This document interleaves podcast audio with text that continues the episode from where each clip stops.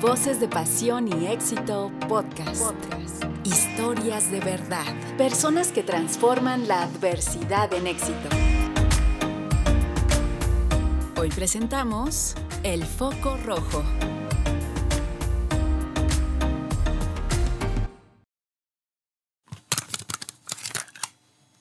Entonces yo llevé mi grabador en una bolsa atrás de la iglesia, me acuerdo, haciendo una bolsa tapada, está lloviendo porque allá es pura neblina en mi comunidad, es tierra frío.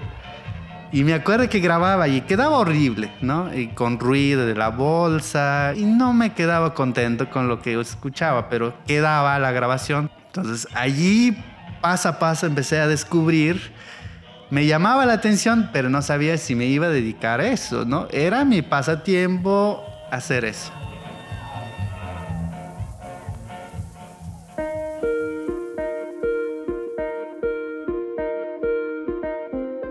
Nuestro protagonista es oriundo del frío municipio de Santa María Mixtlán Mije, lugar perteneciente a la Sierra Norte del estado de Oaxaca, en donde abundan enormes árboles, el peculiar olor a tierra mojada e inmensa neblina.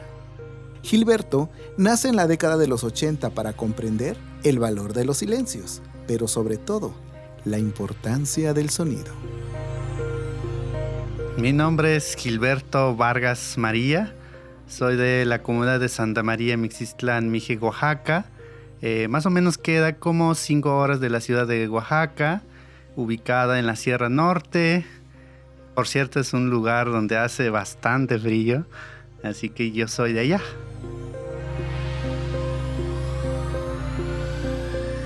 De padre y madre campesinos, Gilberto es educado con los valores tradicionales de las comunidades rurales. Por las mañanas asistía a la escuela y por las tardes trabajaba en el campo. De su padre aprende el valor de la disciplina y de su madre la dedicación. Tenemos un pueblo, pero el pueblo está alrededor de una hora a distancia. Y yo crecí en el rancho. Tenemos, somos varios hermanos. Somos ocho hermanos. Entonces yo soy como la tercera por allí. Y yo me dedicaba a cuidar ganados, ¿no? En el campo, mi papá en el campo, eh, trabajando en cosecha y cultivo de maíz. Teníamos chivos ahí en el campo y así crecí. Cuando tenía nueve, diez años más o menos, o más pequeño, eh, me dedicaba a eso. Mi mamá, pues ama de casa, mi mamá es, pues allí en, en los pueblos, pues la mamá, pues casi este, hace de todo, ¿no? De que cocina, lleva la comida al campo, ayuda un poco, regresa con tiempo para hacer la cena mientras mis papás, mis hermanos regresen y, y así su trabajo. Gilberto, contra todo pronóstico en la etapa de la telesecundaria, presentaba una manera de ser inquieta y rebelde. Pero existía algo que calmaba su ansiedad reparar equipos de sonido, como radios y grabadoras. Le interesaba saber cómo estaban armados. Componiendo y descomponiendo, se gestó su interés por el sonido.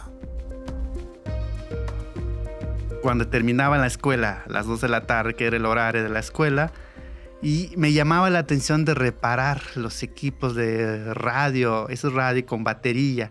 No había televisión porque es todavía comunidad, pero me llamaba la atención de reparar porque algún momento mi papá, cuando estábamos en el campo, reparaba. No sé cómo lo aprendió, pero yo veía que llegaba gente, traían su radio grabadora que utilizaban pilas y él reparaba. Y yo veía eso, pero inconscientemente me llamó la atención. Él tenía una grabadora, por cierto, y casi, casi yo lo usé como para practicar después de que se descuidaba y empecé a tener curiosidad de esa grabadora que tenía un radio que utilizaba batería. Y me acuerdo, cuando yo tocaba el radio se escuchaba más fuerte porque tenía la antena que hacía que se amplificaba cuando yo lo tocaba. Entonces dije, ¿por qué no suena bien? Y si lo abro, no, no habrá un cablecito que esté soltado. Entonces empecé a destapar su grabadora, que no dejaba inicialmente, después ya lo dejó deguetando y casi casi ya lo estaba yo descomponiendo y terminé descomponiendo, por cierto. Y después aprendí allí de que me gustaba reparar, entonces empecé a reparar eh, equipos de mis compañeros, No sé cómo supieron, pero supieron que yo reparaba. Entonces traían su grabadora y yo me pasaba toda la tarde pegado. Toda la tarde. Y yo allí eh, pegado, inconscientemente me gustaba, me llamaba la atención así de que quería reparar porque mañana voy a ir al campo y quiero llevar esa grabadora a, sonar.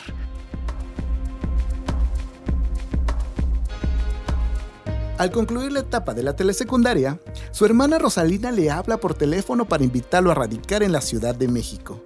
Gilberto decide irse a probar suerte y comienza a trabajar en un restaurante en donde su constancia le permite escalar posiciones.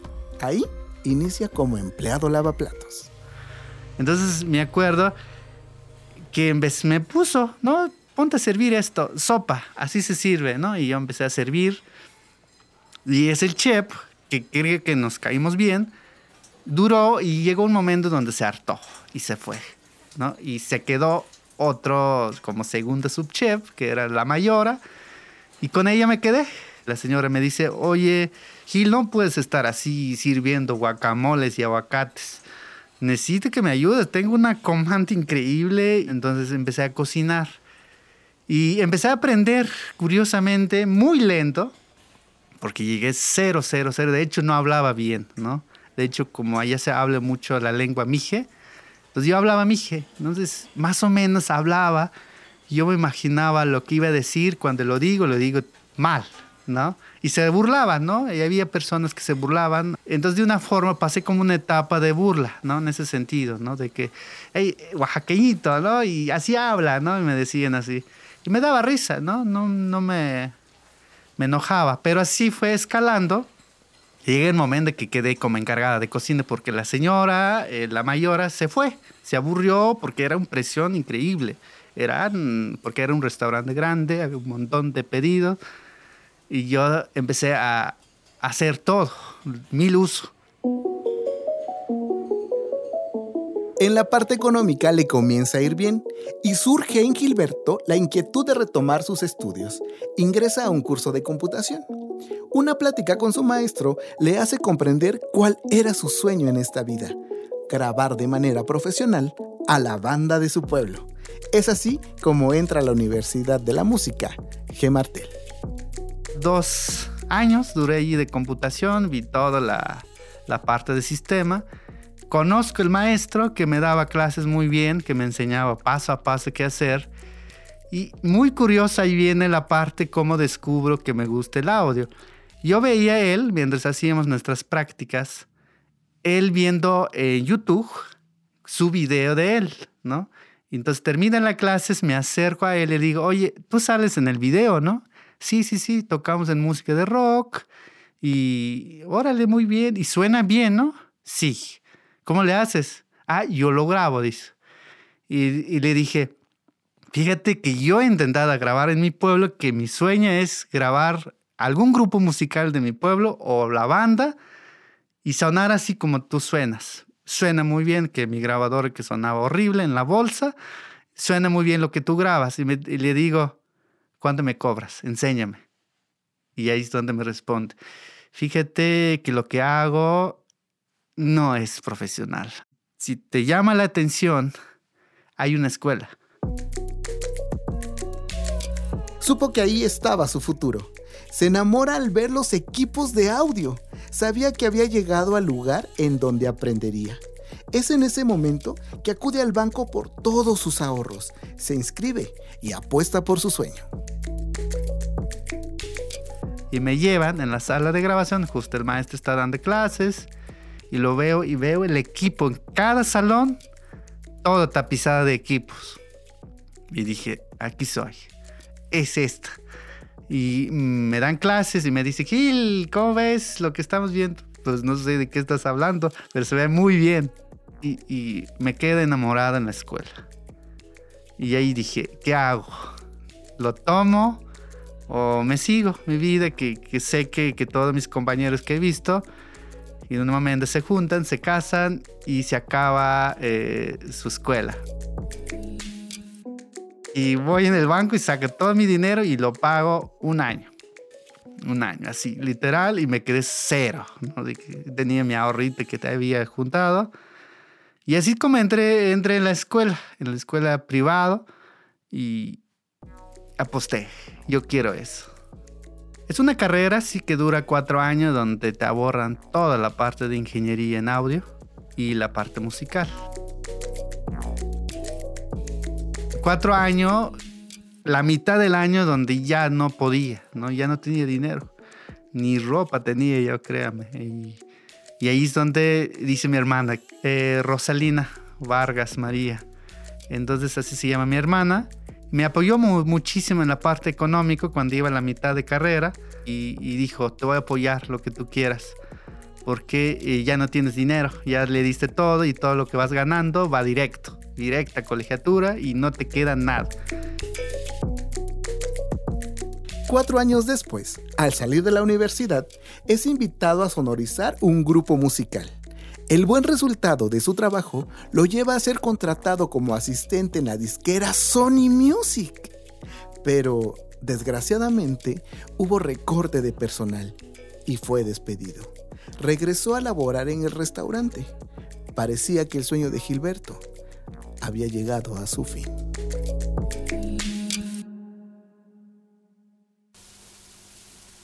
Regreso trabajando en la cocina. Eh, poco tiempo y ahí dije, eh, ¿qué hago? ¿Seguir en la cocina o seguir lo que ya aprendí? Entonces, porque ya veía eh, mis compañeros que estudiaban y regresaban en la misma donde estaban. Entonces dije, no, tengo que trabajar. Yo tengo que trabajar eso, aunque cocina me gusta, ya lo sé, es seguro, ya me pagan como lo que es, pero yo quiero hacer lo que yo quiero. Un día entró en una disyuntiva quedarse a trabajar en el restaurante y gozar de la comodidad de una quincena segura o seguir luchando por su sueño. Decidió mandar su información académica a varios estudios de grabación musical de todo el país. Solo recibió respuesta de uno. Era de Oaxaca y fue así como regresó a su tierra. Me dice, fíjate que tengo un pequeño estudio, un pequeño estudio de grabación. Justamente estoy buscando una persona que, le guste el audio, que sepa grabar, está enfocada en música tradicional y, yo eh, empecé hasta apenas, estoy empezando y grabamos chirimías, música de, de, la comunidad. Me despierta el interés porque a mí me, me, identifico con la música de mi pueblo y siempre he querido yo hacer eso de grabar una banda, un grupo musical y digo, eso está bueno, ¿no? De mi mente digo, oye, está buenísimo, ¿no? Porque Grababa yo en otros estudios, en Sony Music, grababan allí, pero otro tipo de música. Rock, así que música pesado.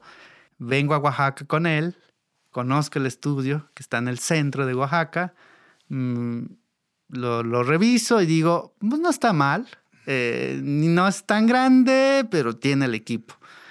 Y así como conozco el, estudio, eh, el foco rojo, pero ahí es donde Iván me integra en su equipo de trabajo y me toma como cargo como ingeniero de, grabación, que es lo que yo estudié, ingeniero de, sonido, y me pone ahí ah, como enfrente.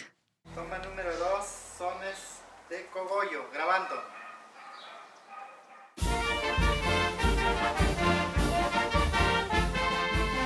El maestro Iván se fue de Oaxaca y entregó la casa que rentaba como estudio, dejando en manos de Gilberto el proyecto, El Foco Rojo. Fue Gil quien le dio la identidad y la proyección profesional con la que cuenta en la actualidad. Nosotros eh, hemos apoyado muchas músicas de, tradicionales de Oaxaca, grabamos este, chirimía con tambor, hasta bandas tradicionales de la comunidad. Ya para terminar. 53. Ok. Atención, vamos a grabar parche final corriendo. Eh, el estudio como tal tiene un plus que nosotros podemos ir a grabar en las comunidades con nuestros equipos, eh, con el sonido ambiental que hay en las comunidades. Y creo que es un reto muy padre y me encanta mucho ¿no? hacer grabaciones de campo porque ahí está el reto. En vez de ser de cuatro paredes ¿no? en el estudio, así todo bonito, el reto lo que veo ahora es cuando vas a grabar en el campo, hay lluvia, hay viento, hay ruido, hay de todo. creo que va a entrar el ruido de la lámina, ¿no? Más o menos hemos hecho alrededor de 200 producciones ya de discográficas y, seguimos grabando. ¿Podemos repetir ese mismo que, hicieron, la entrada? Ah, no, claro. Pues, va. Mira, aquí en Oaxaca eh, hay de todos. Eh, grabé, por ejemplo, en su momento Lila Downs. Eh, ¿Quién más? banda del SECAM, banda del CIS de Sogocho, Eugenio León. Hemos hecho colaboraciones, algunas producciones. mi disco se llama Mi Oaxaca con Eugenio León y luego otros artistas independientes con Alejandro Robles, con Ana Díaz. Hay otro productor y compositor que se llama Julio García, que tiene un ensamble Kafka. y hay grupos pequeños y grupos grandes.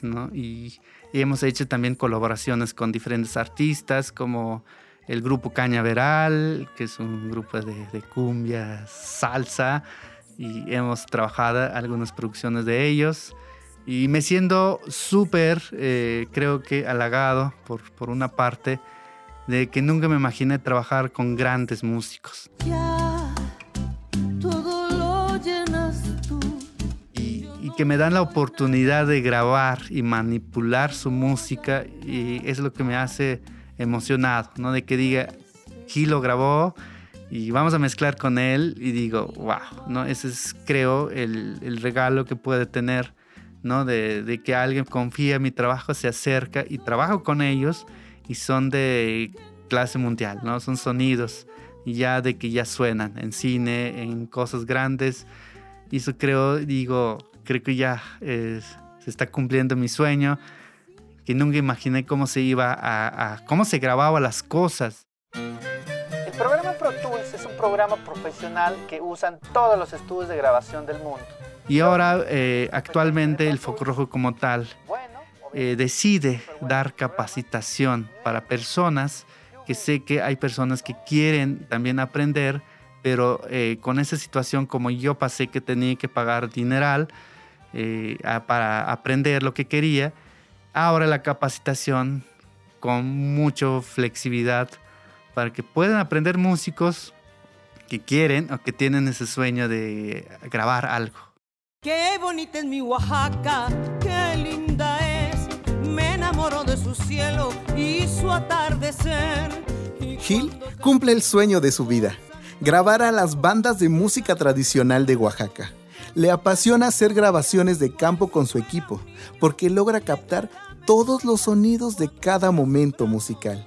Con sus más de 200 producciones discográficas, Gil demuestra que ningún sueño es tan grande que no se pueda lograr, ni existe soñador pequeño que no lo pueda cumplir. Quien escuche este audio es que si tienen un sueño o algo que les gusta mucho, que lo hagan. Que no esperen que, que pase las cosas porque no pasa. Y, y, un pequeño esfuerzo se logra hacer lo que uno quiere. Yo me apasiono lo que hago y me gusta mucho lo que hago. Creo que es el secreto.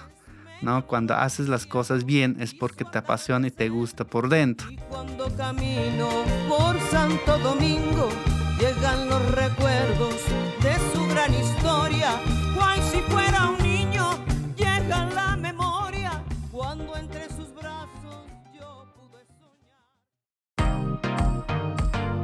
Voces de Pasión y Éxito Podcast es una producción de HS Consultoría en Desarrollo Humano. Guión, idea original y dirección, Humberto Suárez. Realización y dirección, Mónica Palomino. Dirección de arte, Juan Carlos Casillas. Búscanos como HS Voces de Pasión y Éxito en redes sociales y plataformas digitales. HS Consultoría, encuentra la mejor versión de ti.